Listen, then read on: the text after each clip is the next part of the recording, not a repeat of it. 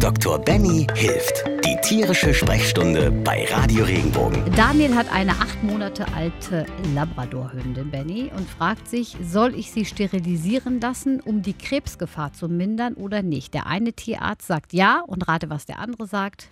Nein. Nein, das wäre überholt. Benny, was sagst du als Dritter im Bunde? Also, ich sag Jein. Ich gehe in die Mitte.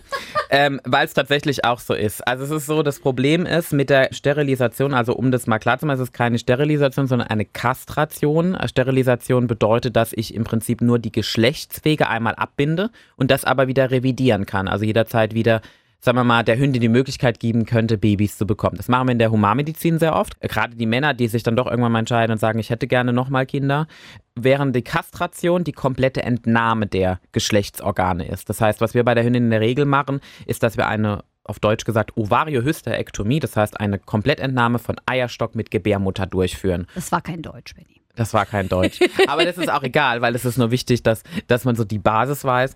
Bei einer kompletten Entnahme der Geschlechtsorgane ist es so, ist auch immer die Gefahr da, dass ich natürlich Folgen haben kann. Das heißt, kommen wir jetzt mal zum Ja. Also Studien haben gezeigt, dass Hündinnen, die kastriert sind, eine geringere Chance haben, an bestimmten Krebserkrankungen zu leiden. Das stimmt. Also sowohl von den Eierstöcken als auch von der Gebärmutter, weil es nicht mehr da ist. Aber genauso auch von zum Beispiel der Brustleist, also Brustkrebs praktisch beim Hund, weil der hormonelle Einfluss nicht in dem Maße mehr vorhanden ist, wie es vorher der Fall war. Auch wenn man zum Beispiel Brustkrebs feststellt und ich habe eine unkastrierte Hündin, ist immer die Empfehlung, auch das direkt mitzumachen, weil ich sozusagen nicht mehr den Wachstumstrigger vorhanden haben möchte. Also ich beuge damit bestimmten Krebssorten vor.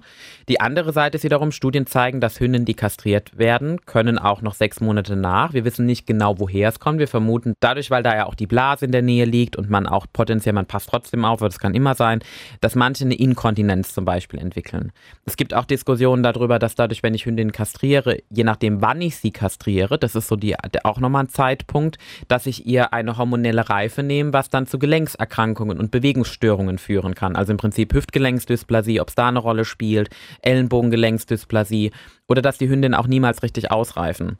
Das heißt, da muss man wirklich individuell entscheiden. Jetzt kommt da natürlich aber auch mit rein, wenn ich jetzt eine Hündin habe, die natürlich zum Beispiel auch Störungen hat mit der Blutung, also so stark blutet, dass sie jedes Mal total schlapp in der Ecke liegt, wenn sie heiß ist, das ist was, das geht auf Dauer nicht. Die verliert Blut, die hat Kreislaufprobleme und es ist auf Dauer auch keine gesunde Situation für das Tier. Oder wenn sie immer gestresst ist, weil ich habe halt einen Partnerhund und das ist ein Männele und der findet die halt toll. Der liebt die. Also dementsprechend hat sie immer den Stress, dass er aufreiten möchte und sie möchte es aber nicht haben. Dann sind es auch Gründe darüber nachzudenken, ja zu kastrieren und vielleicht das Risiko mit einzugeben. Da haben wir auch einen Podcast schon zu gemacht, ne? Richtig, einen sehr, aus, genau, einen sehr ausführlichen zu dem Thema. Das sollte man sich auf jeden Fall anhören. Jetzt in dem Falle, man muss sagen, acht Monate alt. Also was ich immer rate, ist mindestens der Hündin Einläufigkeit zu geben. Das ist das Erste, weil ich der Meinung bin, dass auch Hündinnen das Recht haben, hormonell zu reifen. Das ist das Erste, das würde ich empfehlen.